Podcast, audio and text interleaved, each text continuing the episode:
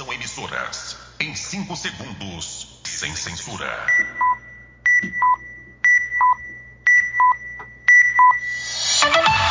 Sem censura. Um programa democrático, dinâmico, independente, inovador. Qualidade e conteúdo nas informações. Saúde, política, segurança, educação, turismo, esporte, entrevistas, entretenimento, as notícias polêmicas e exclusivas e a participação da comunidade. E sem censura. Qualidade na comunicação. Programa de responsabilidade e produção independente, vinculado ao Alô News, consultoria, assessoria e marketing.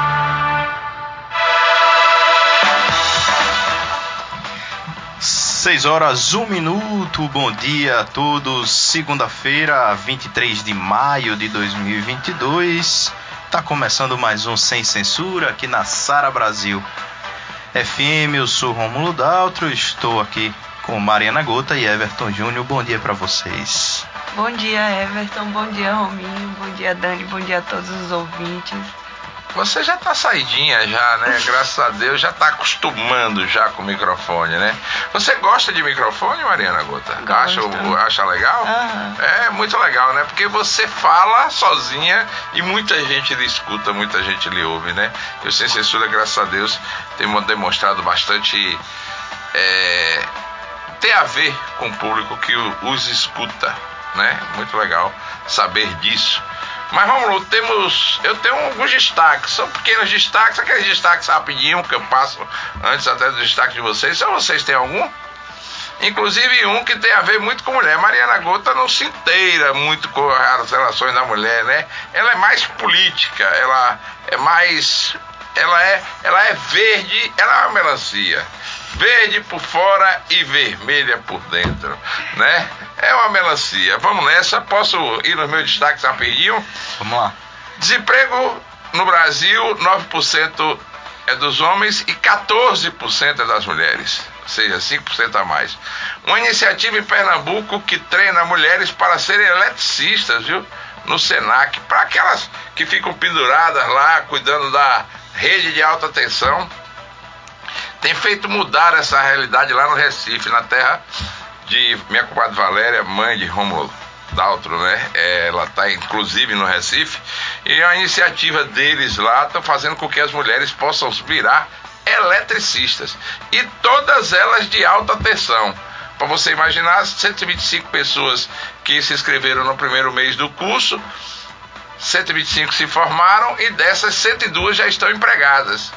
Entendeu? É um projeto lá da Companhia de Eletricidade lá de Pernambuco, junto com o Senac, uma iniciativa muito bacana, que fez mulheres, tem uma mulher lá que vai ser engenheira elétrica, que foi a percussora de tudo e que cuidou de muita coisa.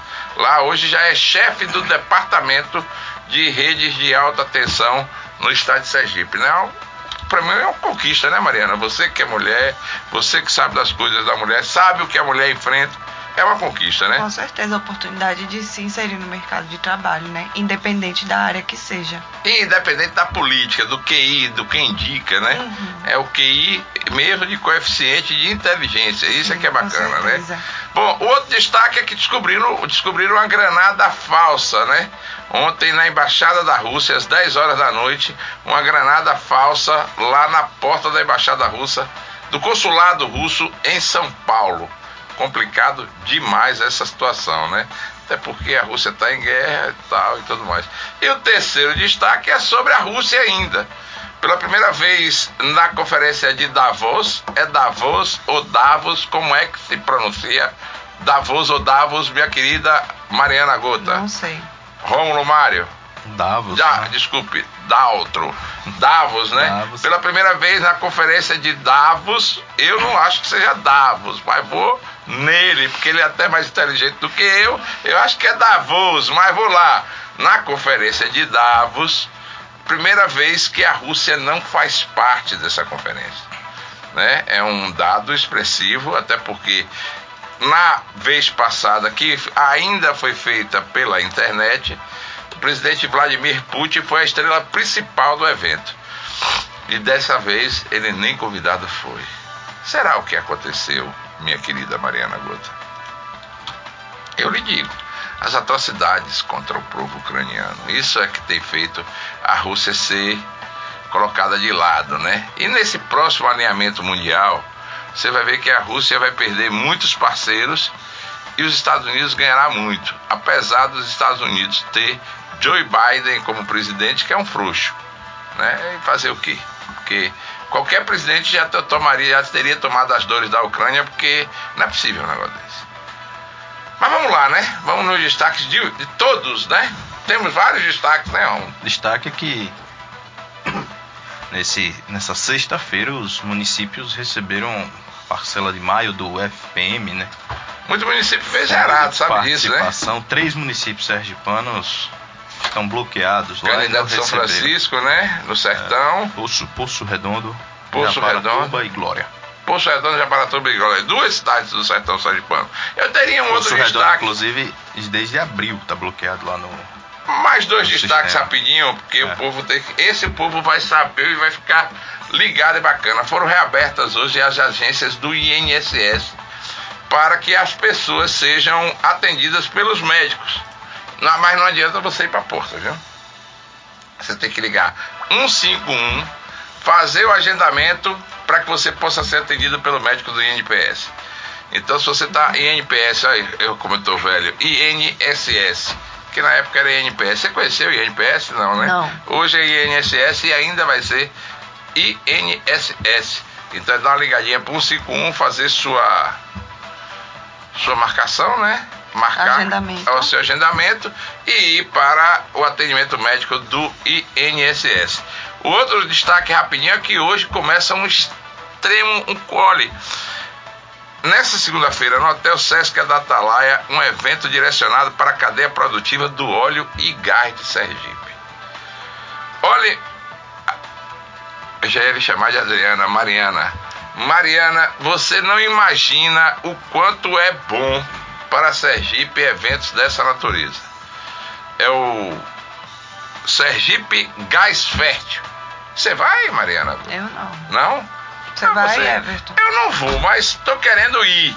Você gostou? Eu não vou, mas tô querendo ir. Acho que meio-dia vou dar uma passadinha lá.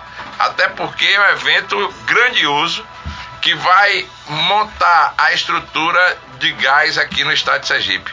Estrutura do que você vai ainda ouvir falar muito na sua vida, na vida de Moana, que é o gás aqui no estado. Sergipe continua sendo a estrela do gás. Agora parei, já falei demais. Vou deixar que vocês possam fazer o programa aí com muita tranquilidade. Tem censura. Manchetes. Fábio Mitidieri oficializa hoje a pré-candidatura ao governo de Sergipe. Evento deve contar com a presença de diversas lideranças nacionais e estaduais. Existe a expectativa que o nome do senador seja anunciado. Por favor.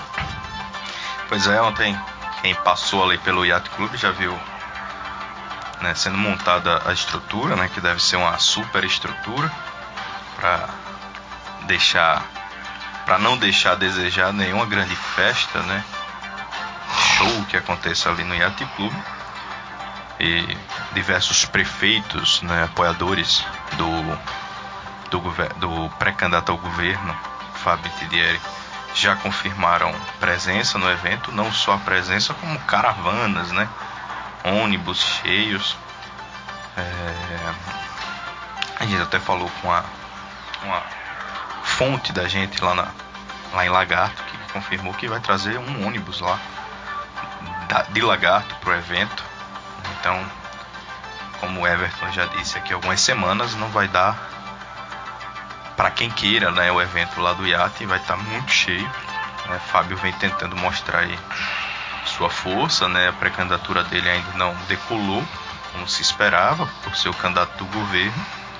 E ele tenta a partir de agora, né, virar a chave desse, dessa cam- pré-campanha com esse grande evento que ele vem montando, além da- das, da presença aqui da, das lideranças estaduais, diversos nomes fortes do partido do PSD deve aparecer aí no evento, incluindo o presidente nacional Gilberto Kassab.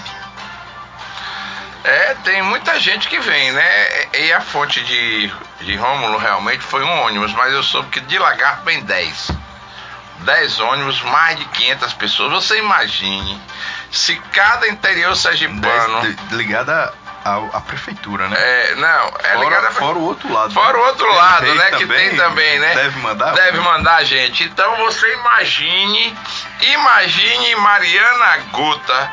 Eu achava que essa convenção, convenção não, né? Esse lançamento da pré-candidatura de Fábio Mitidieri deveria ser no Batistão. Ou então no ginásio Constâncio Vieira. Né? Se pudessem, logicamente, estar à disposição desses grandes eventos políticos. O iate vai ser pequeno. O iate vai ser pequeno e olhe que vou lhe dizer ainda mais. No meu entender, vai ter que botar gente no tablado de madeira em cima do rio. A estrutura estava chegando ontem, eu passei junto com o Romulo e demos uma olhada lá na estrutura. Estrutura gigantesca, de mega evento, de popstar. Será que você que é uma eleitora consciente, você votará em Fábio Mitidieri se realmente esse evento for um evento assim grandioso, Mariana Gota, ou não? Acho que isso não influencia diretamente o voto, não, do povo. É, né? Então você, meu querido publicitário Carlos Cauê, que comanda o marketing da campanha de Fábio Mitidieri, comece a saber. Grandes eventos, não influencia. Não influencia o voto do povo, do não é povo, isso? É. Então pronto. Então fica aí, fica aí uma informação, uma dica dada pela cientista política experiente Mariana Gota sobre o assunto, né? Então fique sabendo. Inclusive, eu fiquei sabendo ontem de várias coisas, mas daqui a pouquinho eu conto da política sergipana.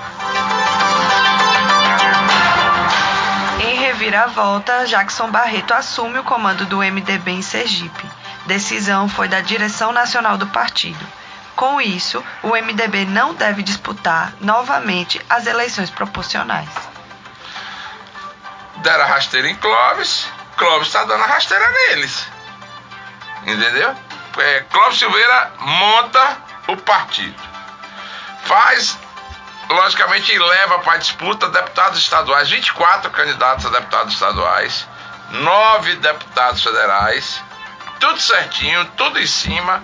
Eu, inclusive, escrevi na minha coluna que o comando já teria sido passado por uma informação que recebi de Brasília.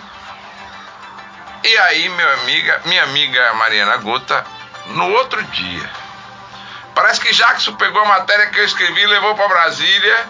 E aí, o pessoal que decide em Brasília são todos ligados. Na verdade, o MDB ainda recebe ordem de Michel Temer. O presidente do MDB, Baleia Rossi, é um, um homem extremamente vinculado a Michel Temer. E aí não tem Isnaldo Bolhões aqui no Nordeste, não tem Renan Calheiros, quem manda é Temer. Como é o nome? Mordomo de Frankenstein, de Frankenstein, né? Michel Temer. Você já viu que ele parece um mordomo de Frankenstein? Já. Já, você acha também? Não. Ah, você não, não acha, né? Não. É a cara de mordomo de Frankenstein. Agora a mulher dele é uma mulher muito Temer, bonita. Temer é o político mais poderoso que o Brasil já teve. É? Então. Comanda todo mundo. Comanda todo mundo, é Inclusive, mesmo. o próprio presidente da República chama de vez chamou em quando, ele né? de vez em, chama de vez em quando Temer Ah, para resolver alguns problemas que ele não consegue. que não consegue resolver, né? Então é isso aí. Temer baixou a determinação e, inclusive, eu tomei café com o influente político Sergipano na segunda, na, no sábado. E ele disse claramente: quem manda no MDB é Temer, não adianta você buscar outra pessoa. E aí tá aí, Clóvis Silveira, praticamente afastado do MDB, deram a rasteira em Clóvis, Clóvis agora dá rasteira no MDB.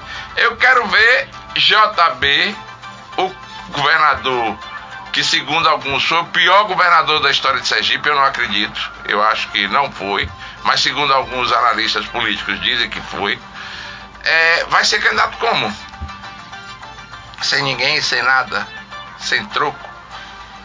Jackson não tem troco para dar. Deputado estadual, apoio de deputado estadual, apoio de deputado federal. Qual é o apoio que Jackson tem hoje? algum ou quase que nenhum. Então fica aí a dica, né? O MDB realmente segue, por enquanto, com Jacques Barreto. Eu acho que com essa jogada de Clóvis, possa ser que alguma coisa mude em Brasília ainda, que o MDB virou um dramalhão mexicano. Você já viu novela mexicana? Já sim. Então pronto, é aquele dramalhão que hoje é o MDB. Só o, falou de Temer, né? A gente tá lá no Alô News. Temer assumiu a pré-campanha de Simone Tebet, né? Tomou a frente aí. E, Vai ser o coordenador geral, né? e agora é ele que manda em tudo lá na campanha de Tebet, né? Então, parece Agora que agora pergunto vai. eu, vai fazer o palanque com o Jacques Barreto sozinho em Sergipe? Né? Então. Será que o palanque de, aí, de seguindo com isso, né? é, e aí para falar sobre, né? Everton escreveu uma matéria lá no Alô News e rolou muito aí no WhatsApp, principalmente de pessoas ligadas a Jackson, né? Não, de pessoas tem- não. Diga logo o nome do sobrinho de Jackson Barreto, De pessoas o ligadas Wallace a Barreto, que foi o único que fala, porque, coitado, é um boi de piranha, ninguém sabe, ninguém sobre a viu. matéria escrita, né, que Clóvis assumiria o partido e que e é importante e que depois Jackson assumiu, né, é importante entender né, que às vezes no jornalismo alguns jornalistas trabalham com algumas fontes, né, mas a gente sabe que na política pode acontecer de tudo, como diz o próprio Clóvis, né, inclusive Nada. nada. Então, exi- existe dentro do MDB, existem, o MDB é um partido gigantesco, histórico, o maior partido do Brasil. E existem divisões de comando no partido. O Nordeste é comandado por um grupo específico, a divisão do poder aqui no Nordeste.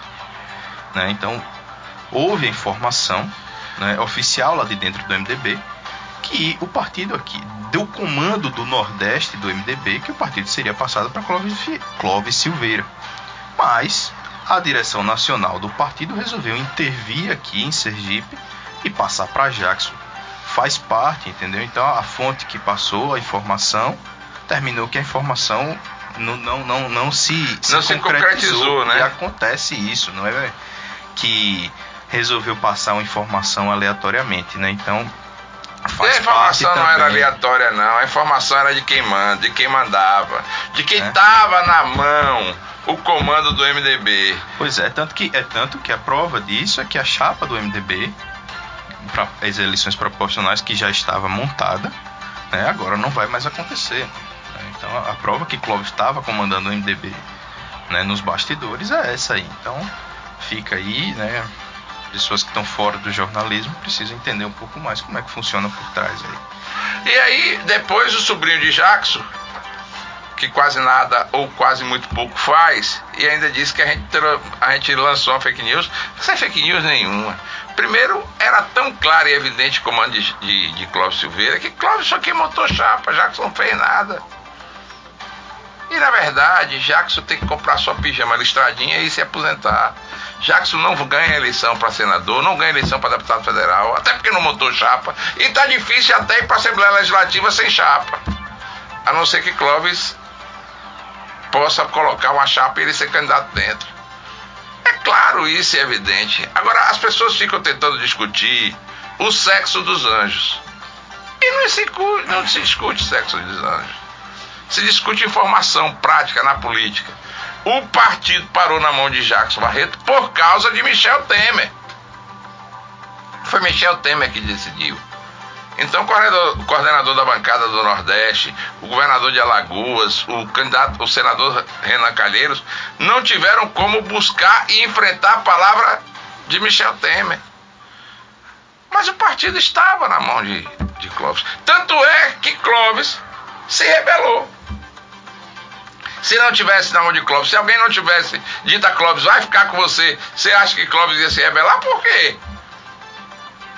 Clóvis se rebelou porque tem palavra, porque disse e porque falou que iria montar o MDB e o comando do partido iria ficar com ele.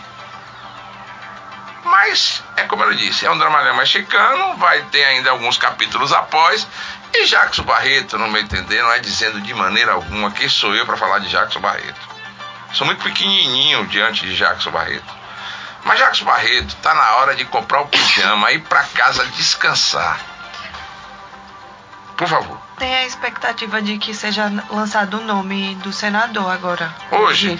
Em Fábio Mitidieri. Vocês acham que ele ter conquistado a presidência do MDB faz com que o nome dele seja viável? De jeito algum, porque hoje o MDB é Jackson e o sobrinho de Jackson. Só! Na verdade, quem é o candidato a deputado estadual que Jackson terá? Quem é o candidato a deputado federal que Jackson terá? Jackson, na, na liderança do MDB, junto com Fábio Reis e Sérgio Reis, não apresentaram sequer um candidato a deputado estadual nas eleições, um vereador, vereador nas né? eleições de 2020 em Aracaju. Esfacelaram o MDB. Esfacelaram. Você sabe qual é o interesse de Jackson Barreto e dos políticos com relação ao MDB hoje? É tempo de TV. E fundo partidário. E fundo partidário. Só. Só. E vou repetir só, somente só. Porque não tem mais nada no MDB.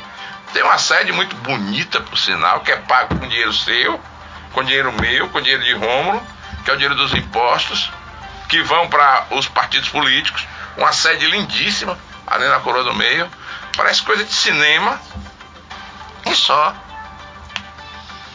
Porque de resto, não tem um candidato a deputado estadual, um candidato a deputado federal. E, e só tem Jacques Barreto. Só mantendo a coerência, né? Se o grupo for coerente, a gente voltando um pouquinho no tempo, vai lembrar que a justificativa do grupo para indicar é, Fábio Mitidieri é, em detrimento de Edivaldo Nogueira é porque Fábio tinha mais apoio, apoio do grupo. Né? Fábio era mais agregador.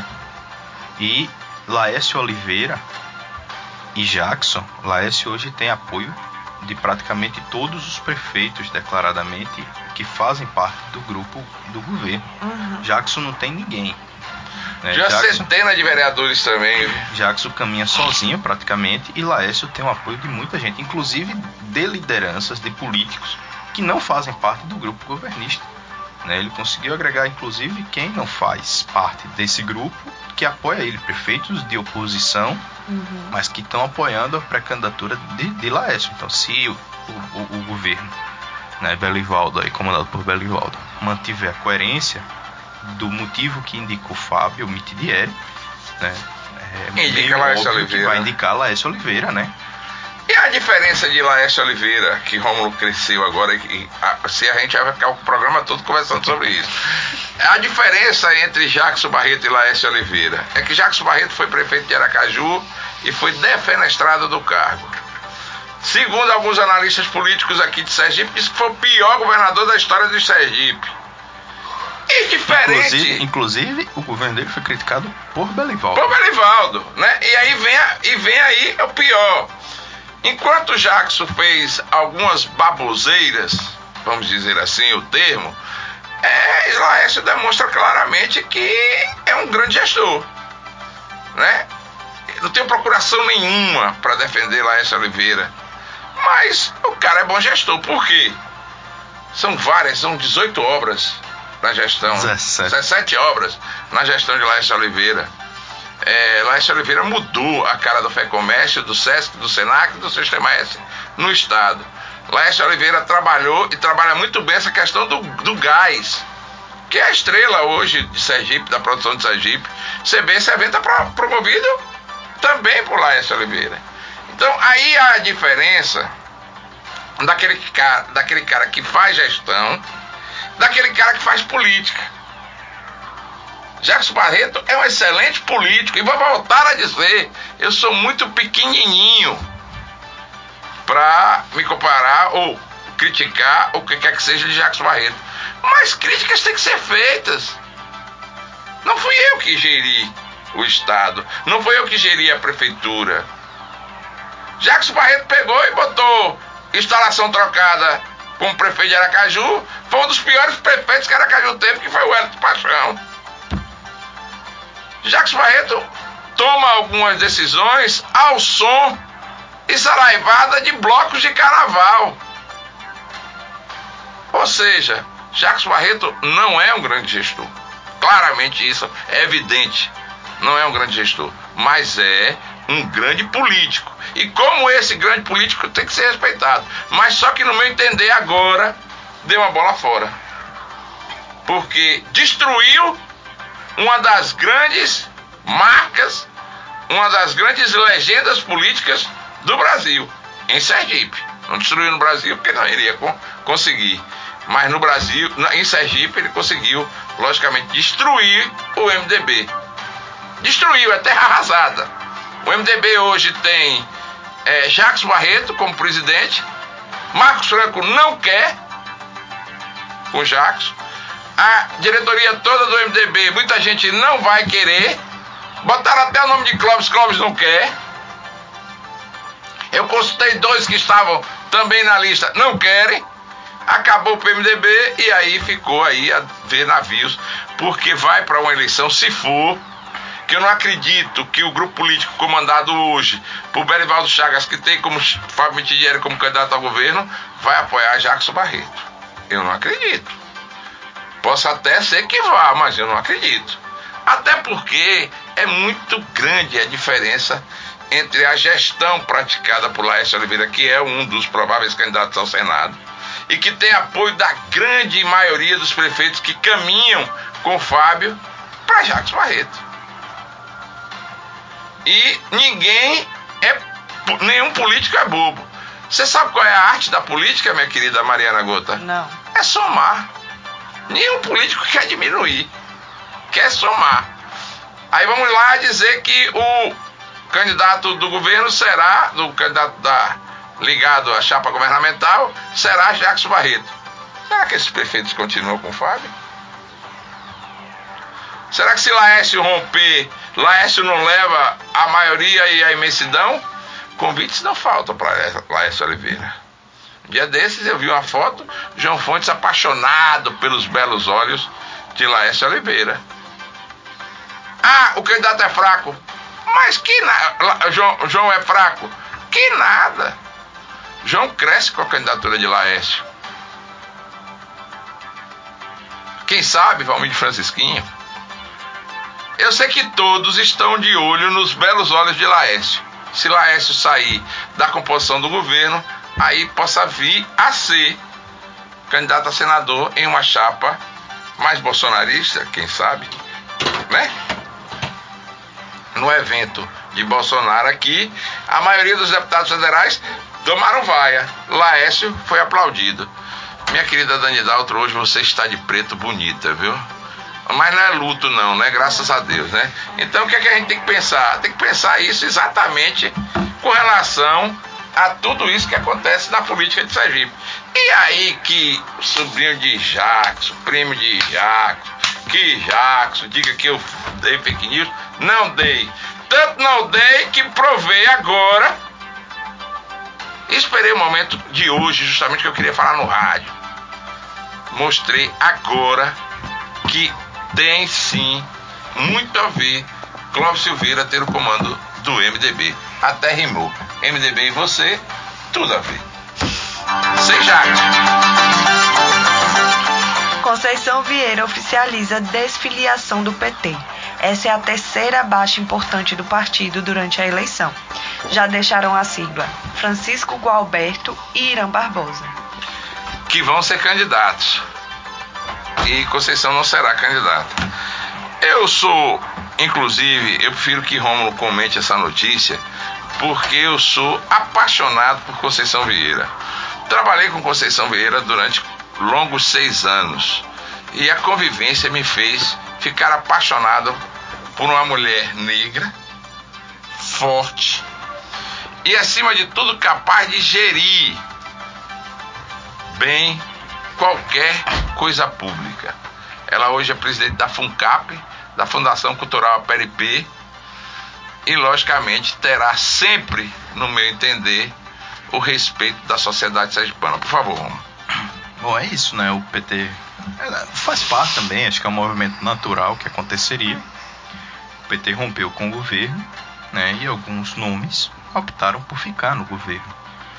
Né? A única coisa que a gente vê é que mostra um, um enfraquecimento aí do PT, né?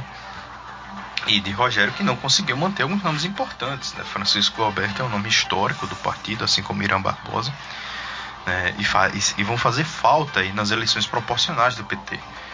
Né? Gualberto é candidato, pré-candidato a deputado federal, né?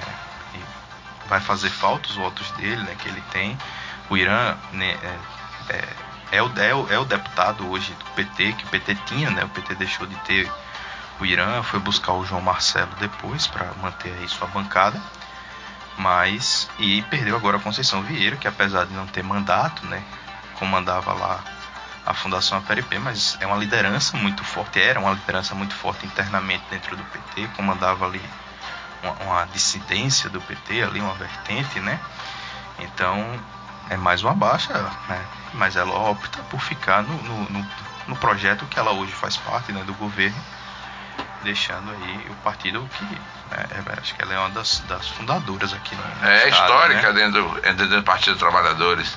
Eu fui filiado ao PT por causa, fui seu colega, né? Filiado ao PT, né, minha amiga Mariana Gota? filiada ao PT. Você não é filiada, mas é apaixonada É. pelo PT, né? Pela estrelinha vermelha do PT. A estrelinha vermelha lhe encanta, né? Aí quando o Roberto Andrade, que participa do grupo Política Sem Frescura, bota 13 cá e 13 lá, aí eu boto dá 26. Como é que a gente bota no PT, né? Então, é complicada é, essa situação com relação à Conceição Vieira e alguns históricos do MDB, né? Francisco Alberto, é, Irã Barbosa. Irã Barbosa e muitos outros petistas que saíram da agremiação partidária por causa de algumas decisões, no meu entender, no mínimo contraditórias, né? É, vamos ver como é que vai ficar esse grupo do PT não, com o para as eleições, né? O PT que não trouxe mais partido nenhum, né? Tem expectativa de trazer o MDB, né? Terminou que Rogério teve essa derrota aí, né?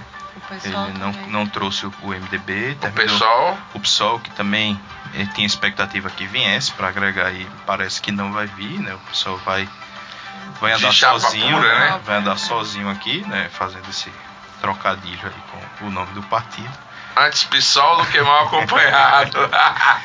Então, o, o- vamos ver se Rogério vai para uma campanha só, é, praticamente aí só o PT e o PSB. PSB que não tem uma grande, né, um grande grupo formado, né?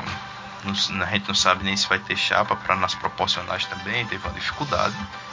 Vamos ver como é que Rogério está se articulando aí para as eleições, né? É difícil ganhar uma eleição sem ter um grande grupo aqui em Sergipe.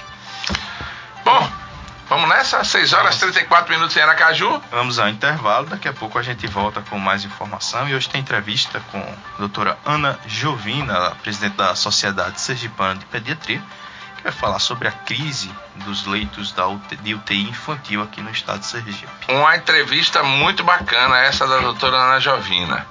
É uma mulher extremamente competente e que a gente pode, logicamente, levar uma informação muito legal, muito bacana lá para o nosso público aqui ligado na Sara Brasil FM.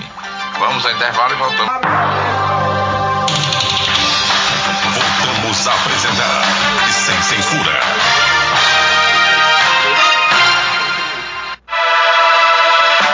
Voltamos com o programa Sem Censura da Rádio Sara Brasil 97.1. São 6h36. Você só esqueceu de dizer a top 3 do estado, É. né? Porque muita gente gosta. Inclusive, Pastor Heleno, um grande abraço para você, meu amigo Pastor Heleno, ligadíssimo aqui na programação da FM Sara Brasil. Ele sabe e adora quando a gente fala top 3 do estado, né? Porque é a terceira rádio mais ouvida em Sergipe. Temos mais destaques? Vamos nessa, minha querida Mariana Gota. Governo federal repassa 7,7 bilhões do pré-sal para estados e municípios. Sergipe receberá mais de 49 milhões de reais. Primeira parcela estava prevista para ser paga na sexta, dia 20. É dinheiro pra caramba, né, Romulo? É, eu falei ontem com a primeira parcela de Sergipe, se não me engano, são 48 milhões e meio que deve ter entrado na sexta-feira, né? Alguns estados já confirmaram. Eu falei ontem com o superintendente de comunicação aqui do estado, o Gilvaldo, ele disse que não tinha informação se o dinheiro já tinha entrado na conta do estado, mas queria verificar e confirmava aí pra gente se Mas deve ter entrado, né? Givaldo, confirma Sim. aí pra nós, né? Se, se o entrou. dinheiro já tava na se, a ga- se a grana, a gaita entrou, né? né? Tomara E que a alguns- gaita tenha Todos entrado. os né? municípios sergipanos também receberam aí um bom dinheiro aí que dá para usar. Também questionei a ele como é que o Sergipe vai usar o recurso, né? É, é, onde é que vai ser é destinado esse, esse recurso, um importante recurso que chega aí para o Estado, são mais de 49,2 49 milhões aí para Sergipe. No meu entender, Mariana, você tem alguma opinião com relação a isso? É, é a gasolina aumentando e, de certa forma, um lucro entrando para o Estado. O imposto né? entrando para o governo federal e o governo federal repassando, repassando. para os estados, Justo, né? né? Olha, Belivaldo. Agora espero que chegue o dinheiro. Romulo, eh, mas vai chegar, né? Tomara que Givaldo possa confirmar daqui a pouquinho. Você quer falar alguma coisa ainda? Não, para o povo. Eu, eu queria falar sobre esse dinheiro. Quem quiser que fale de Belivaldo com relação à questão de grana. Mas tem uma coisa que Belivaldo é, ele é um bom gestor. Ele pode ter problemas como for, é brabo, às vezes, é, é, é no trato ele é complicado, mas Belivaldo foi um grande gestor para o estado de Sergipe. Isso ninguém pode tirar do currículo dele. Ninguém. Ele soube tratar os recursos públicos com responsabilidade. Até porque você vê hoje o Estado com salário em dia, o Estado com projeção de 4% de crescimento do PIB, que ninguém no, no Brasil teve essa projeção. Você vê que o Estado está arrumado para o um novo governador em 2023 sentar na cadeira e poder trabalhar bem o Estado. Vamos lá, Romulo. Bom, é, a gente já está na linha com a doutora Ana Jovina, ela certo. que é presidente da Sociedade Sergipana de Pediatria como a gente falou, ela vai falar aqui sobre essa crise né, que o Estado vem enfrentando da superlotação de leitos infantis aqui no estado é, de Sergipe. É, no, nas últimas semanas a gente vem acompanhando e noticiando aqui né, de, de, é, várias vezes os casos de superlotação nos hospitais e a gente vai conversar com ela. Bom dia, doutora Ana.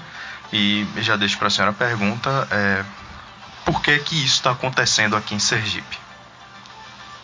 É, bom dia, Dan. Bom dia, obrigada pelo convite. Então, nos meses de maio, junho, abril, maio, junho, a gente vê um aumento muito grande dos casos de doenças respiratórias agudas. Repete a cada ano.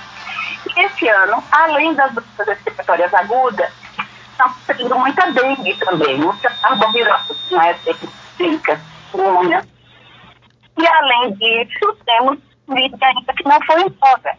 Então, isso explica a flutuação das doenças, da marique, da cidade de observação, da sala de estabilização, da falta de várias atividades terapêuticas doutora, é, a senhora poderia, por é, favor. Sinal, é, a gente está com a probleminha de sinal. A gente está com problem, probleminha de sinal, a gente vai resolver e vai entrar em contato com a senhora. Bom, enquanto é, a gente recupera o sinal da doutora Ana Jovina, que tinha informações claras, objetivas, inclusive daí já falou de duas delas, né? Que inclusive agora a dengue e as doenças respiratórias têm contribuído muito para a superlotação dos hospitais, né? Eu ia perguntar a ela, um, eu ia fazer uma pergunta também, vou esperar retomar aí o contato com a doutora Ana Jovina para que a gente possa conversar sobre o assunto. Mas a gente tinha e a gente fazia um comentário sobre a administração de Belivaldo Chagas e a gente pode falar tudo de Belivaldo, menos que ele foi um mau gestor. Ele não foi um mau gestor. Ele foi um bom gestor. Tanto é que foi um bom gestor que está aí o estado calçado com estradas praticamente é, 800 quilômetros, se eu não me engano, de estradas recuperadas você vê que realmente Belivaldo tratou de cuidar do Estado. Enquanto a gente, a gente ainda não recuperou o, a, o contato com a doutora Ana Jovina, daqui a pouco a gente recupera. Só complementando isso aí de Belivaldo, é, ele falou a semana que vai entregar o governo com dinheiro em caixa. Com dinheiro, é, com dinheiro, grana no caixa. Você já imaginou o, o cara tá com grana no, no caixa? Não é brincadeira não, viu? Você acha, você queria estar tá com a graninha saldo azulzinho, bonitinho na sua conta, minha querida Mariana? E tá lá com milhões, né? Você, né? Você é, é conta azul sempre, né? Sua conta nunca entrou no vermelho. Você é uma boa gestora, gestora né? Sim. Você é uma boa gestora dos recursos, né? Dos grandes recursos públicos. Vamos lá? Doutora Ana Jovina, vamos refazer o bom dia. E a senhora falava sobre a questão da superlotação por causa da dengue e também das síndromes gripais. Por favor. Isso, exatamente. A gente tem as síndromes gripais, temos a Covid, temos a bronquiolite e agora temos a dengue. Então, isso, o resultado é hospitais lotados. Doutora, é, recentemente o governo do estado inaugurou o Hospital da Criança. Esse Hospital da Criança tem funcionado a contento para a população sergipana? Tem funcionado, mas ainda tem muito que melhorar. Então, o hospital começou meio que muito rapidamente. Eu acho que no entender da Sociedade Sergipana de Pediatria faltou um pouco de planejamento. Mas a ideia não é ruim, a proposta não é ruim. É, tudo no começo é meio complicado. Ainda, a gente ainda tem muito que melhorar lá no Hospital da Criança. Mas funciona, funciona. A gente tem um problema é, que a UTI, a unidade de terapia intensiva, não é no Hospital da Criança, não é no Hospital João Alves. Então a gente tem que dobrar a equipe, porque nós temos a equipe do Hospital da Criança e a equipe do Hospital João Alves. E nesse, nesse período, a contratação de profissional também fica complicado. Então a senhora acredita que esse não funcionamento do hospital na sua plenitude é por causa de pessoal, falta de médicos, enfermeiros e das equipes que prestam esse serviço? Eu, daria, eu diria que também é pela falta de pessoal. Não só médico, não é? A gente tem enfermagem, a gente tem laboratório. Então, eu acho que, eu repito, faltou um, certo planejamento, uma discussão maior do Estado com as entidades, com a Sociedade de Pediatria, com o Sindicato de Especialidades, com o CRM. Eu acho que talvez se tivesse tido uma discussão melhor, maior, esse hospital estivesse funcionando melhor. É porque a senhora colocou, inclusive, o funcionando meio com o pé no freio, né? Será funcionando, né? Então a gente ficou realmente preocupado. Romulo. É, é.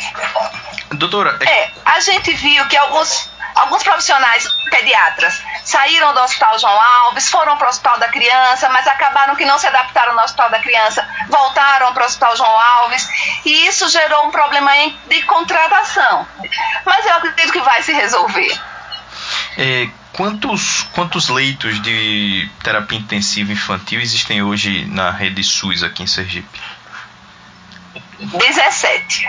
E, e qual seria Divididos o número? no hospital.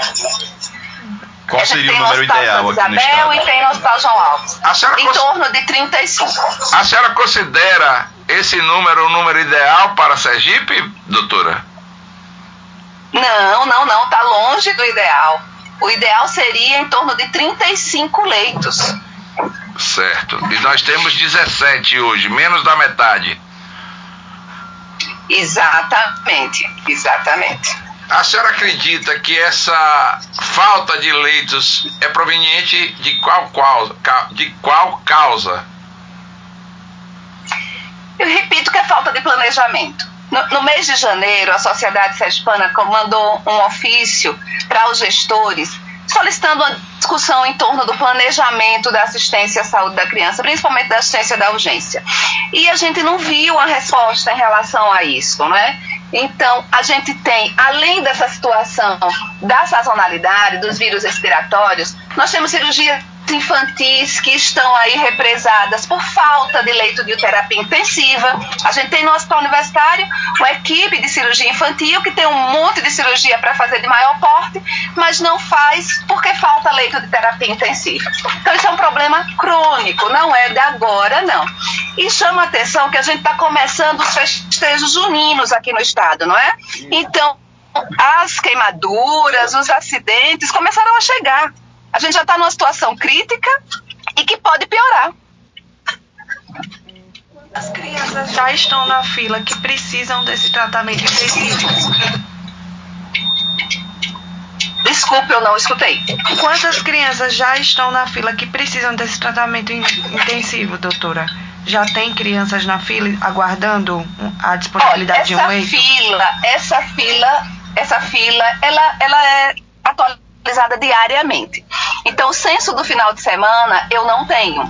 Mas até a semana passada, a gente tinha sete crianças entubadas na ala vermelha do hospital de urgência, esperando vaga de UTI. A gente tinha sala de estabilização do Santa Isabel lotadas de, de crianças com critérios de internação em terapia intensiva, a gente tinha unidades do interior solicitando ao SAMU vagas para terapia intensiva. Então, eu não sei lhe dizer esse final de semana como é que está a situação. Então é preocupante a situação aqui do atendimento às crianças, né, doutora Ana Jovina?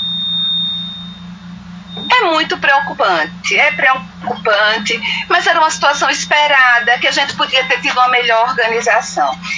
os pediatras, os profissionais de sala, os profissionais da urgência estão muito cansados, cansados física e mentalmente. Então, o que se viu na Covid com os adultos, a gente vive em todo outono com as crianças. Crianças internadas em urgências porque não tem vaga em UTI enfermarias funcionando com lotação do que máxima. O Hospital Santa Isabel, que é uma unidade de referência para pediatria aqui no estado de Sergipe hoje, sexta-feira tinha 150% de lotação em enfermaria. Então, quando você aumenta a quantidade, você diminui a qualidade, não é? Então, é muita gente, muita criança, com o mesmo espaço físico, com o mesmo quantitativo de funcionário. Então, você aumenta a quantidade, diminui a qualidade e aumenta o risco de desfecho desfavorável. O governo do estado, através da Secretaria de Saúde, tem buscado entendimento com a sociedade? Nós teremos amanhã à tarde uma reunião com a secretária de Saúde.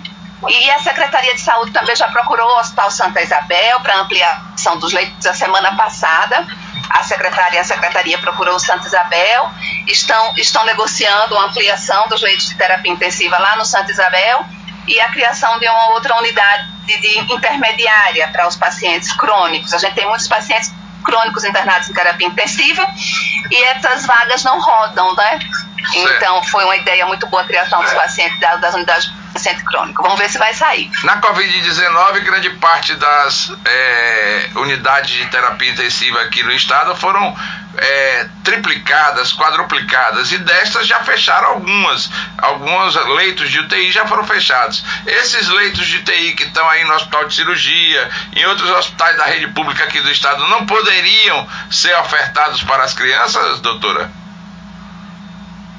A assistência pediátrica ela envolve muitas nuances, né, Dalton? Então, é, não é só abrir o leito. O que impacta em abertura de leito de terapia intensiva é a equipe, não é?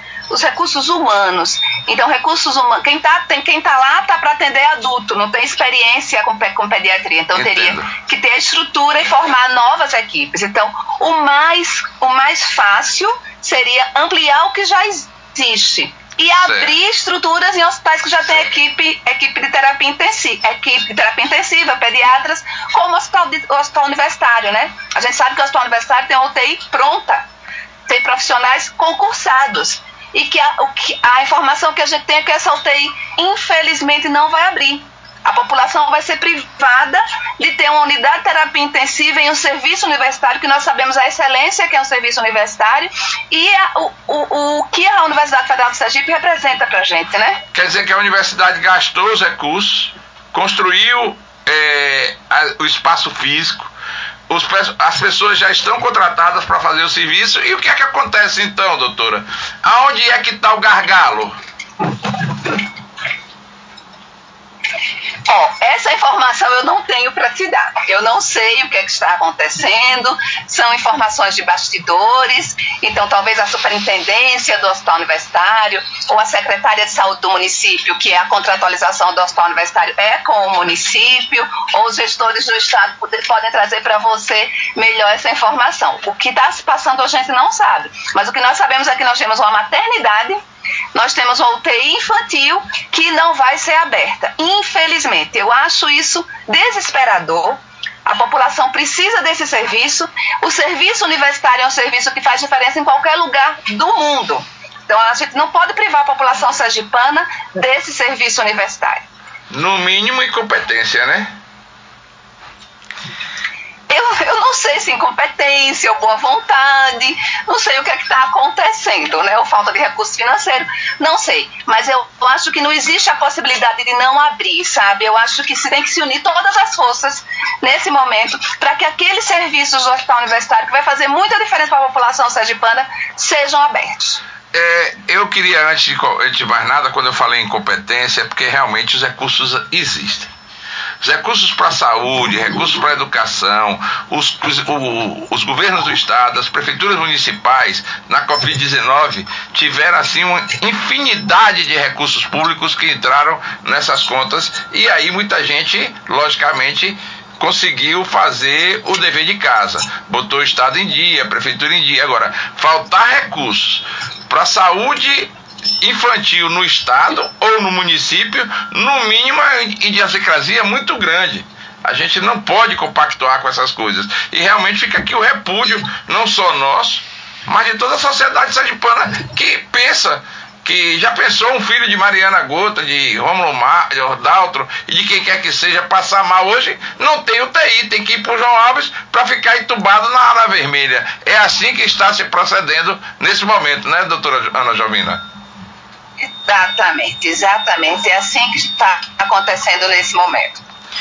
Doutora, é, a senhora falou aqui sobre a concentração das, dos leitos aqui em Aracaju. No interior do estado, existe algum leito de UTI infantil ou todos os leitos estão concentrados na capital? Todos os leitos estão concentrados na capital.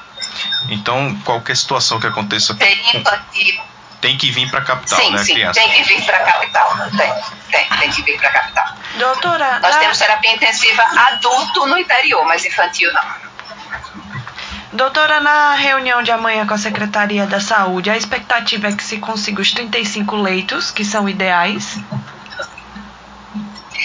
Eu acho que a curto prazo assim a gente não vai conseguir, não. Mas eu acho que a, sociedade sergipana está levando ideias. A gente não quer. A sociedade sergipana não está indo para o embate, não. A gente não levou a discussão à tona. Não foi para criticar, não foi para bater de frente. A gente trouxe a discussão para se tomar decisão. Para que a gente una forças para que o Estado, o município, veja na sociedade um aliado na tomada de decisões é, em prol da saúde infantil, da assistência da saúde infantil. Então, a gente solicitou essa reunião com a secretária, fomos prontamente atendidos por ela, a, a solicitação foi aceita, e amanhã à tarde, eu, juntamente com a vice-presidente da sociedade, estaremos lá levando problemas que para a gente nos trazem. Os pediatras vivem constantemente trazendo os problemas para a gente, né? E a gente já conversou com os nossos pediatras, com os coordenadores de, de, de serviços de saúde. Estamos levando propostas também. Não basta só levantar o problema. A gente tem que tentar buscar soluções juntos, juntos.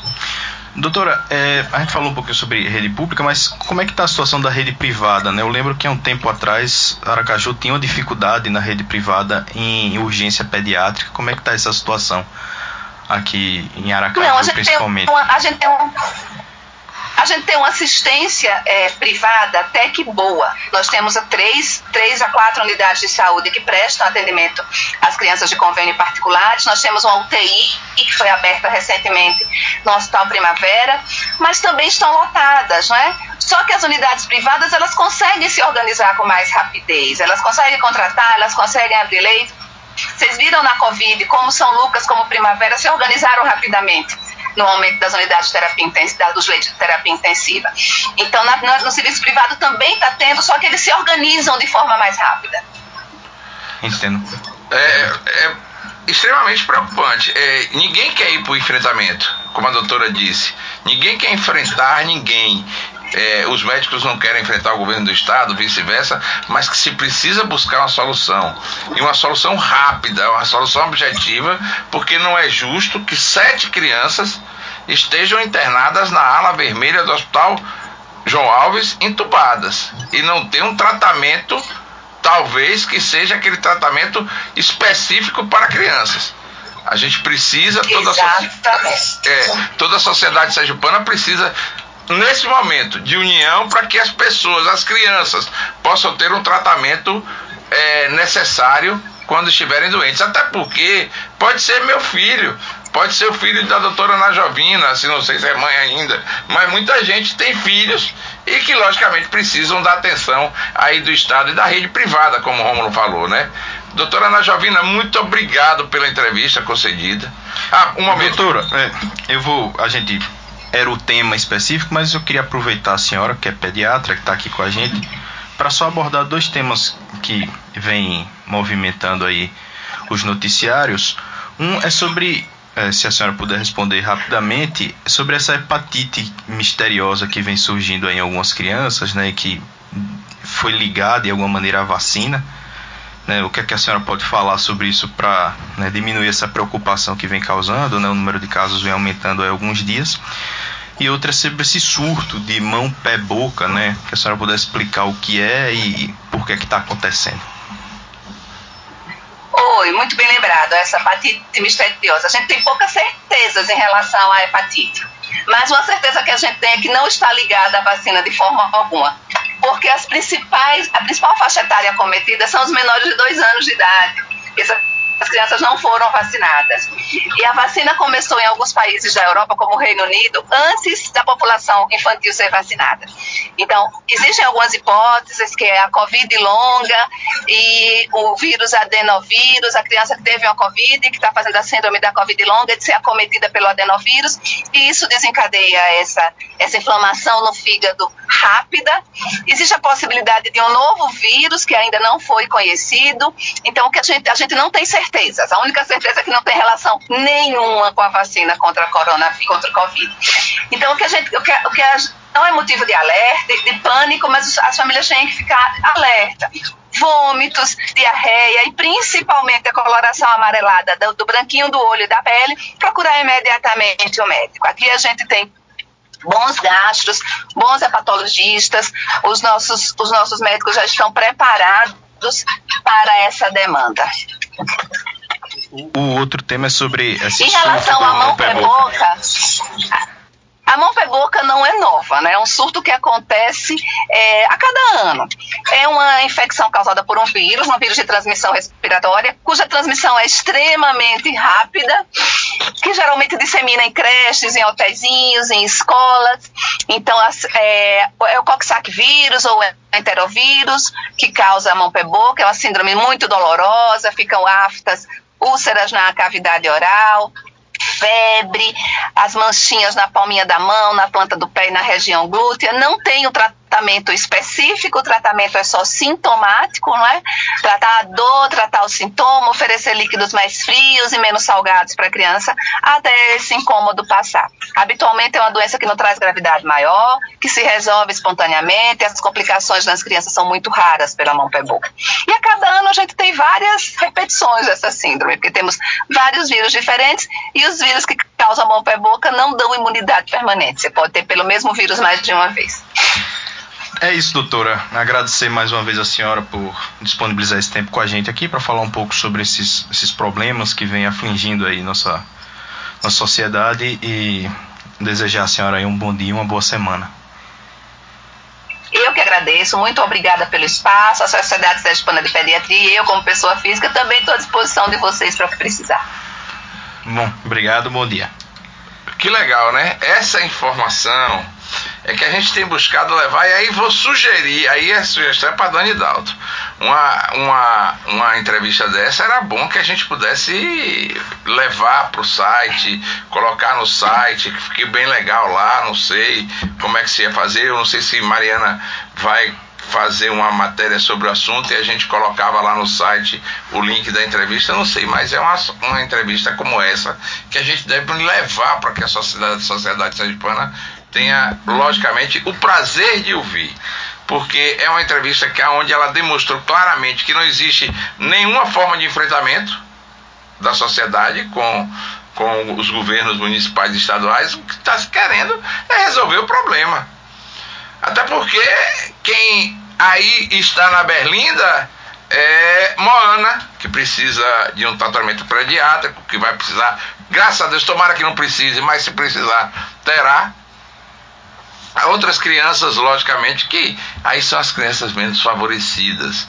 Né? Logicamente que não é a conta azul de Mariana, é a conta vermelha já, de quem está precisando no Bugio de um acompanhamento médico para o filho, no Santa Teresa, nos bairros mais periféricos de Aracaju, a gente encontrar sempre um tratamento aí nas, nas unidades básicas de saúde e, logicamente, se o caso tiver complexidade que mande para o hospital e o hospital tenha condições de receber. O que não tem condições de receber é, são sete crianças entubadas na ala vermelha do USE, sendo tratadas por profissionais médicos e enfermeiros e atendentes de enfermagem que não têm o trato com a criança.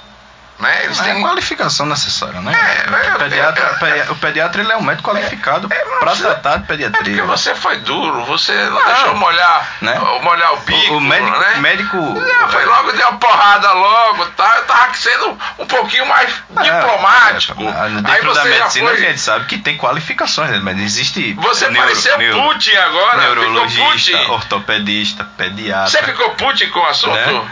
Não, é, não, é porque é palavra, né? É, é qualificação necessária. É, é, é diferente. A, a, o, o, o, funcionamento do, do corpo do, da criança ele funciona eu diferente. Amo né? esse contraditório de opiniões.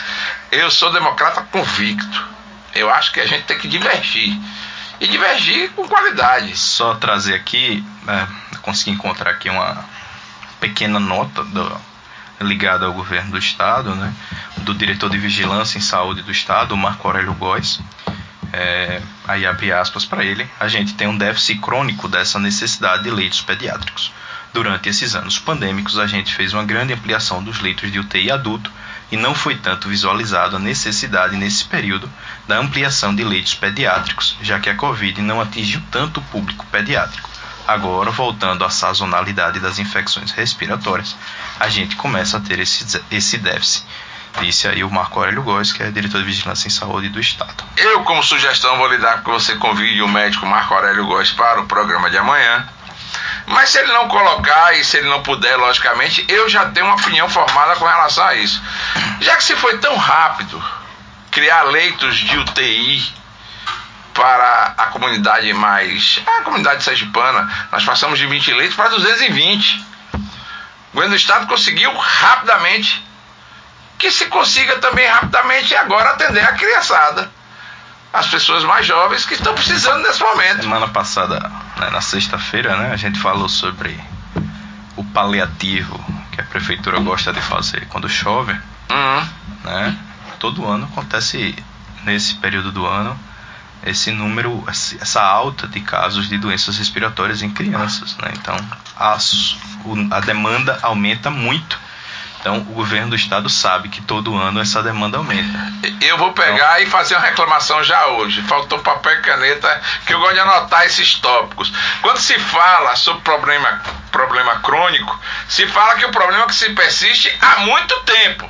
Sim. E por que, que não se resolve o problema? Pois é. Então, Você entendeu? Ah. É, é dubiedade não, não, do não assunto, é, não é, né? Com todo respeito ao governo do estado, a e a Marco Aurélio Góes, o que quiser que a seja. pandemia não é a culpada né, é de faltar leito, né? é Antes da pandemia já acontecia isso, a gente já tinha alta demanda, né? A, a doutora Ana falou em 50% da necessidade. Ela fala em 35 leitos, a gente só tem 17. E acho que um problema muito maior é que a gente fala muito aqui. Não existe um leito de UTI pediátrica no interior do estado. São 74 municípios sem ter um leito de Isso UTI. é uma aberração. Um leito. Deveria ter pelo menos, pelo menos nós- sete leitos nas sete regiões administrativas do estado. Um em Glória para o Sertão, um em Lagarto para a região Centro-Sul, um em Estância para a região Sul. E nós temos pelo menos dois hospitais grandes, três hospitais grandes no interior do estado. Nós temos dois hospitais em Lagarto e um hospital em Estância. Estância temos hospital, Tem hospital grande, temos né? De, de hospital. grande porte que poderia ter. É, hospital não falta, Lagarto não. tem um hospital universitário, né? E, e- e- não tem pelo menos um UTI pediátrico. Então, Vai ter hospital do amor de Ah. câncer em lagarto e não tem uma UTI para criança lagartense poder ser atendida com tranquilidade necessária. eu acho que eu acho que tá aí a, pro, pro- para os pré-candidatos ao governo do estado é lembrar que o, o povo do interior também fica doente. Lembrar povo- Fábio Mitidieri, a Valmir Francisquinho, a Rogério Carvalho, a Alessandro É, é Vieira. muita gente, eu não quis dizer o nome para É, esquecer porque- de ninguém. ah, eles quatro principais candidatos, É. que a criança sergipana está sem É, atendimento. Não, e não só a criança, é lembrar que o povo sergipano que mora no interior fica doente e, e quer ser tratado é perto de casa. Ninguém quer ficar doente e se deslocar até Aracaju para ser tratado, não. Ou então em Canidé, o pessoal que mora ali no, no São Francisco, no Alto São Francisco, no Baixo São Francisco, vai se tratar em Arapiraca.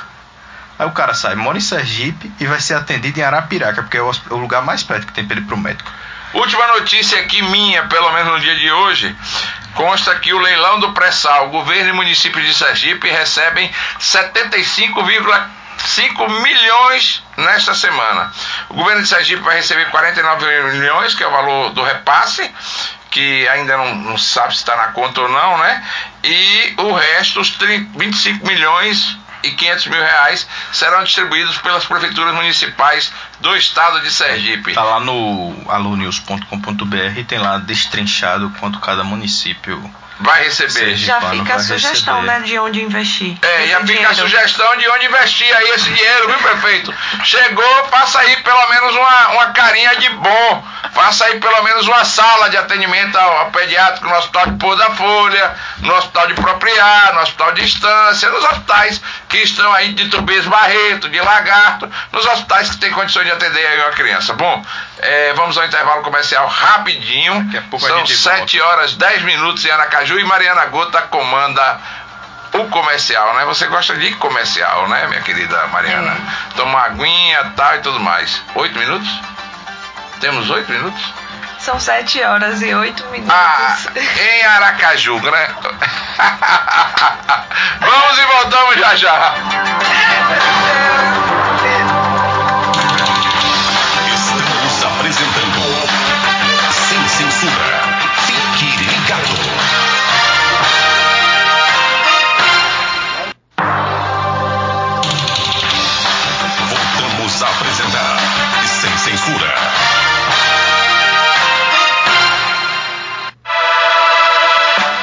Estamos de volta com o programa Sem Censura da Rádio Sara Brasil 97.1. Agora são 7 horas 11 minutos e vamos trazer mais alguns destaques. Romulo Mário.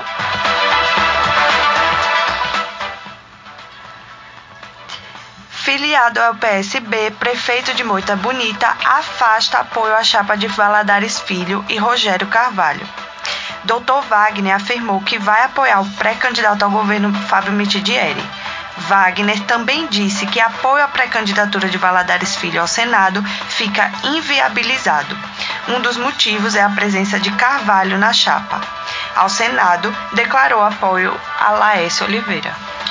Bom, é, que a gente já falou aqui anteriormente, né, alguns assuntos, alguns temas que estão ligados a essa notícia, né? A gente já falou sobre como Rogério, esse combo PT-PSB vem perdendo apoio né? Então, mais uma aí que deixa esse grupo, né? o Dr. Wagner, prefeito de Moita Bonita, e como o Laércio vem conseguindo agregar muito, né? nos interiores principalmente. Né? Ele conquista aí mais um prefeito, mais um apoio à sua pré-candidatura. O Fábio é mais um que vem ganhando os prefeitos, né? Se a gente pegar o mapa de Sergipe né? e for pintando né, os estados ali com as cores de cada pré-candidato, a gente vai ver que o, o Fábio vai ter a larga maioria, né? E se somar os prefeitos comandados por Fábio e por André Moura, hoje dá praticamente todo o estado, né? Então, politicamente, né, a base política de Fábio é muito forte, Laércio também consegue uma base muito forte. Por enquanto isso não vem né, se resultando em força eleitoral, né, pelo menos nas pesquisas que vem saindo. É, o Valmir Francisquinho né, vem muito à frente dos outros, né? É, em alguma em uma pesquisa aí ele já vem muito venceria em primeiro turno, inclusive em uma das pesquisas que saiu. Então ele com muita força nas pesquisas, mas lá, é, Fábio vem mantendo essa força ali de grupo, né, de montar um grande grupo, né, é, ele tem a máquina do governo a seu favor para ajudá-lo a fazer isso e né, a ideia é que hoje seja essa virada. Né? É, e... são, são perfis diferentes de candidatura, a gente conversou aqui um pouquinho antes em relação a, é, a confirmação né, da candidatura de Valmir de Francisquinho, que teve uma influência eleitoral grande, tanto que a gente viu que na, pesqui, na segunda pesquisa ele teve um crescimento. Já no caso de, de Fábio Mitidieri, talvez não tenha essa força é, eleitoral tão grande, mas é uma estratégia do próprio grupo mesmo que tem a máquina política. É, talvez, né? talvez com Valmir houve, houve essa, essa diferença, porque Valmir ele não, nunca falou abertamente, né, nunca confirmou abertamente que era pré-candidato. Né? O evento de Valmir foi para anunciar que era pré-candidato. É, Fábio já anunciou e já vem trabalhando como pré-candidato há alguns meses. Ele agora vai oficializar a pré-candidatura, né, como se fosse um marco de início da pré-campanha. Então, são dois tipos diferentes de evento. Né? Valmir, então, Valmir, a partir daquele momento, ele disse assim: Eu sou pré-candidato. Então, a partir daquele momento, a população passou a saber que ele era pré-candidato ao governo. Que antes havia dúvida: ah, Valmir vai ser candidato a deputado, a senador, a, a estadual, a federal, não vai ser candidato a nada. Então, a partir daquele momento, houve a confirmação à população. Então, a população já fala sobre Valmir como pré-candidato ao governo. Então, houve um boom. Né? Mas, como você falou mais cedo, a gente não vê, no geral, esse, esses, esses eventos de confirmação. Né? A gente viu, por exemplo, a primeira pesquisa pós-evento do Lula, saiu, essa, saiu agora, né, no final de semana, lá do IPESP, né, foi a primeira pesquisa pós-evento, feita toda pós o evento lá de, de pré-candidatura, de confirmação de pré-candidatura, e ele apareceu com o mesmo percentual, né, não houve nenhum tipo de variação, nem para ele nem para os adversários. Então, para o adversário, né, vamos, vamos ser justos, a campanha tem dois candidatos, né, e então não, Não não fez, isso não Ciro fez. Gomes fica, fica É, Ciro, abalado. Ciro essa semana jogou uma pá de cal na campanha dele. É, então, o, a- esses eventos não vêm dando tanta força, sim, serve mais como um. é, é, bom, mostra uma força porque hoje Fábio vai mostrar, né, espera mostrar um, um- um- um evento lotado de gente, com muitas lideranças, e isso mostra força, mostra que ele vai para uma campanha com força, encorpada. E isso, no fim das contas, lá na frente, é, a gente fala muito aqui no Brasil, rola o voto útil, né? Aquele cara que olha e diz assim: eu vou votar nesse, eu não vou votar nesse cara que ele vai perder, eu vou votar naquele que vai ganhar.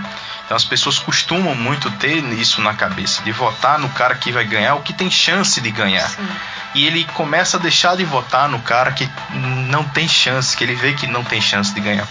Então você mostrar que tem força política termina sendo muito importante durante a campanha, né? Então, o evento de Fábio vai ser importante para isso, né? Então, quando você chega lá, Rogério, por exemplo, vai, vai passando aí, espera lançar e vai estar segurando esse lançamento justamente para fazer um evento com Lula. Porque a grande força política de Rogério, né, e quem Rogério coloca todas as suas esperanças de campanha em Lula. Então, é importante que ele tenha Lula no evento dele. Por isso que ele vai segurando, né? Então, você vê que Alessandro lançou a pré-candidatura num evento apenas com lideranças estaduais, sem nenhuma grande força, um evento muito pequeno, né? Sem muita gente, muito contido. Então, que é um cara que, né? Tem um percentual muito baixo nas pesquisas, não conseguiu pegar, né? Então tá aí. Você vê que o povo vai mostrando, dizendo assim: não, não tem chance de ganhar. Vai começar essa, essa conversa de não tem chance, não tem chance, e o cara só vai caindo. É diferente quando você chega. Então, por exemplo, Laércio hoje pode chegar, Laércio, o Fábio Mitilieri, estar muito prefeito, muito parlamentar, muita gente lá dentro, e aí o cara olha e diz assim: pô, esse cara vai ganhar eleição. E aí ele muda, começa a mudar o voto dele na cabeça. Então é essa ideia que Laércio deve, ou Fábio Mitilieri, desculpa, deve tentar aí nesse evento de hoje. E só falando sobre a notícia, o Dr. Wagner, né, o PSB deveria já, já ontem, já na sexta, né, quando ele declarou apoio a Fábio, né, convidá-lo a se retirar do partido, né? Não tem lógica nenhuma o cara ser filiado a um partido e dizer que não vai apoiar O o candidato, candidato do ao próprio Senado. partido, né? Não, Mas não ainda não é confirmado, Valadares Filho, ele já é pré-candidato ao Não, Senado. Não é confirmado, mas, é um- ele já confirmou Sim. que vai apoiar o grupo opositor. Sim. né? Então já era para ter sido convidado a se retirar. Não tem lógica nenhuma. Para ele fazer isso, não, mas o cara vai, fa- É vai apoiar. Infidelidade partidária É, diz, né? claro. Ele tem o direito, como prefeito, ele tem o direito de pedir para se desfiliar do partido. Ele não tem problema nenhum quanto a isso. Ele não está infringindo nenhuma lei. Ele vai fazer isso, ele chega no partido, entrega o pedido de desfiliação do partido, sai do partido e anuncia apoio a quem ele quiser. Agora, ele estando dentro de um partido que tem um grupo político definido, tem um pré-candidato ao Senado, né? Um pré-pré, Um um pré-pré. pré-pré-candidato ao Senado. E aí ele vai e declara apoio a um grupo opositor dentro do partido, não tem lógica nenhuma, né? Então, bom,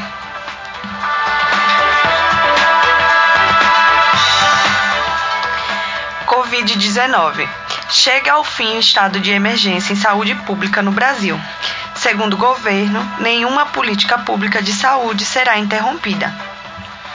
aí, né? Eu acho que uma hora isso ia acontecer, né? A gente vê que os casos de Covid no Brasil vem caindo, né? Cada vez mais, né? Eu acho que aqui em Sergipe a gente não tem casos de morte há muitos Dias. muitos dias já, né? O número de casos é muito pequeno, né? Menos de 20 diários, né? Então é um número baixíssimo de casos, né? Virou, né? então não chega a ser nada alarmante. Né? 20 casos de uma doença confirmados por dia é muito pouco, realmente. Então, que bom que a gente conseguiu se livrar da doença. Tomara que não chegue nenhum tipo de variação desse vírus, né, que volte alguma coisa parecida do que a gente já passou, né, a vacina aí funcionando. Quem não tomou a vacina, Tomar a terceira dose tomar a vacina, também. até porque o vírus não foi extinto, né, o vírus nunca vai ser extinto, o vírus Sim. vai continuar existindo. Então, quem tomou, as pessoas vão continuar morrendo de Covid. Né? É, importante, é importante que as pessoas saibam disso. Né? As pessoas vão continuar contraindo Covid, vão continuar morrendo de Covid. Faz parte. É um vírus que vai fazer parte da vida das pessoas, como o, o H1N1, por exemplo, a gripe que a gente pega. Então, o H1N1, a gente teve um- um- uma epidemia lá atrás, lá, lá no início do século, e até hoje as pessoas morrem de H1N1. Ah, É uma doença controlada, que tem uma vacina anual, que inclusive é preocupante o número, mas apenas 50% do público-alvo do Brasil tomou essa vacina, né? Então é uma vacina diferente da Covid, então tem que tomar também, porque é uma doença que também mata. Então é importante que as pessoas que faltam o, o ciclo vacinal da Covid vão, vá tomar né, a- a- as outras doses da vacina, os reforços, porque né, por mais que não tenham casos, né, a gente possa andar sem máscara, E a gente né, participar não de tem casos exatamente pela vacinação. pela vacinação, né? Mas né, a pessoa pode contrair o vírus. E se não tiver vacinado, o vírus pode é, é, ser, ser Se mais desenvolver. forte, desenvolver mais forte e a pessoa pode ir a óbito, né? Então, não é porque não tem mais a pandemia, acabou, que as pessoas vão deixar de morrer. Então, é importante estar aí se, se protegendo cada vez mais, né? E torcer para que realmente as políticas públicas do, do, do governo federal sejam mantidas aí para que não haja né, novos, novos surtos de Covid-19, né?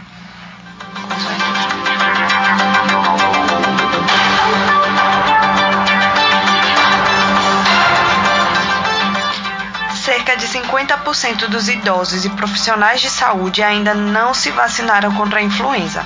Campanha Nacional de Vacinação contra a Gripe segue até 3 de junho para todos os grupos prioritários. Tá aí, né? Que a gente acabou de falar. É, Então, o, grupo, 50% apenas, né, do, do, do grupo prioritário, idosos e profissionais de saúde não se vacinaram. Chama atenção é profissionais de saúde, né? É, a gente A conversou pessoa- com o Alberto Júnior aqui. Jorge. Jorge. Jorge. A- a- não consigo entender como é que uma pessoa que trabalha com saúde, né? é, é, deixa de se vacinar. Ela está ali exposta, quem mais está exposto a qualquer tipo de doença.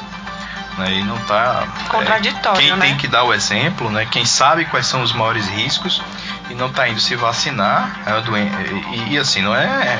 Não tem a justificativa da vacina da Covid, né? Que muita gente gosta, ah, porque é uma vacina normal.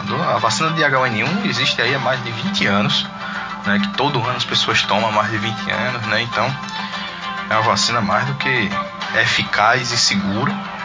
E talvez, talvez por causa da vacinação contra a Covid houve essa confusão na cabeça das pessoas, né? Se não precisava tomar vacina nenhum, ou se confunde, às vezes vê a campanha de vacinação da gripe e confunde com a campanha de vacinação da Covid, e quando vê diz, não, já tomei a vacina. Então, preste atenção, tem uma diferença, né? São duas vacinas diferentes, são duas doenças diferentes, né? Apesar de ter a mesma base ali, mas é, são duas doenças diferentes, né? E tudo mais.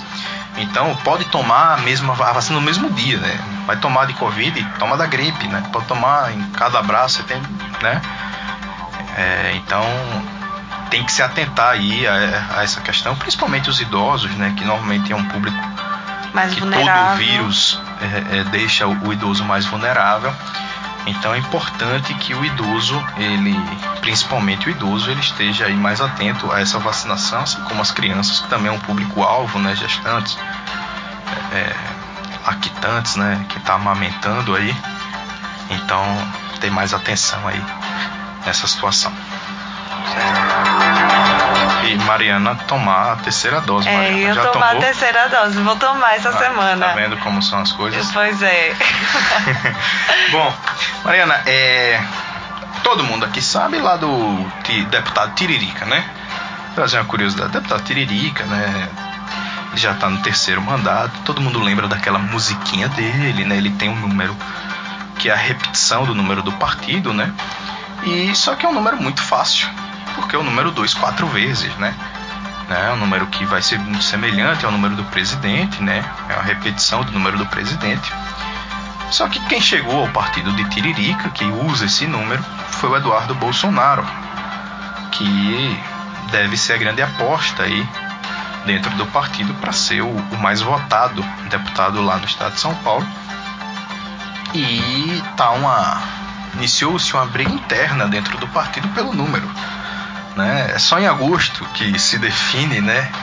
Quem é que vai ficar com cada número, mas já começou essa briga interna lá. O Tiririca já ameaça A deixar desistir, desistir né? a- da, da sua Candidato, da sua candidatura, né? Aham. Caso o partido force ele a trocar de número, né? E deixar o número que ele vem usando nas últimas eleições para ficar lá pro Eduardo Bolsonaro. Né? Todo mundo querendo esse número, né? Um número realmente é muito fácil, né? Memorizável. né? Mas não, é só uma curiosidade aí no meio da política. Isso sempre rola, né? Nos bastidores do partido, né? Normalmente acontece uma reunião dentro do partido onde se define os números, né? E sempre tem alguém que tem mais força, né? Os candidatos que normalmente são chamados de puxadores de voto, eles pegam os números mais fáceis, E né? Justamente Tiririca é para um isso. deles, né? Tiririca sempre foi o puxador de voto lá do, do PL, né, do PR. PL foi mudando de nome aí, todo ano muda. Então, o com isso, só que agora chegou o Eduardo, né, que vai entrar na disputa ali e para ser o deputado mais votado, né, deve ter uma disputa. A gente aguarda saber se o Sérgio Moro vai ser pré-candidato, vai ser candidato a deputado ou a senador, mas vai ter uma disputa quase pessoal ali entre o Eduardo Bolsonaro e o Eduardo o, o Boulos, né? Para saber quem vai ser o deputado mais votado lá em São Paulo, né? Existe essa expectativa dessa disputa, né? Pessoal ali só para a gente saber, né? Sempre rola em São Paulo um super votado, né? Tiririca toda eleição passa e tem uma super votação, então perdeu Tiririca, perdeu Tiririca, vai perder alguns deputados aí na, na bancada do, do partido do presidente. Mas então, ele já fez ameaça parecida em 2018. Aí ele se retirou né, na última, Ah. no último pleito, ele disse que não seria mais candidato em 2018, mas Uhum. Desistiu. desistiu de desistir, né? Sim. Como diz, talvez diria o próprio Tiririca. o próprio né? Tiririca. Pior do que tá, não fica e é Tá vendo? sobre. Então, então, talvez a gente perca a musiquinha aí do Tiririca, que é um dos. né, A gente vai ver muito candidatura. Já tem aí alguns filiados, né? É comum a gente ver durante ano eleitoral algumas candidaturas né, controversas e cômicas. É, é o Brasil gosta disso, né? Então Bom, Tiririca é uma dessas, mas já vem, já vai para o terceiro mandato. Né? A gente vê lá o deputado Alexandre Frota, que está lá também no, na Câmara. Não sei se vai conseguir se reeleger agora sem a bandeira bolsonarista que o elegeu. Vamos ver como é que vai ficar essa situação. Bom, é isso, né? Chegamos ao final do nosso Sem Censura hoje. 7 horas 29 minutinhos e 30 segundos só pra gente se despedir, Mariana. Bom dia para você, bom dia a todos os ouvintes aqui da Sara Brasil FM 97.1. Amanhã, dia 24 de maio de 2022, a gente tá de volta com todas as informações da política de, e, de todo, e do cenário geral aqui do nosso estado, do Brasil e do mundo. Bom dia, Rômulo. Bom dia a todos os ouvintes e até amanhã. Tchau.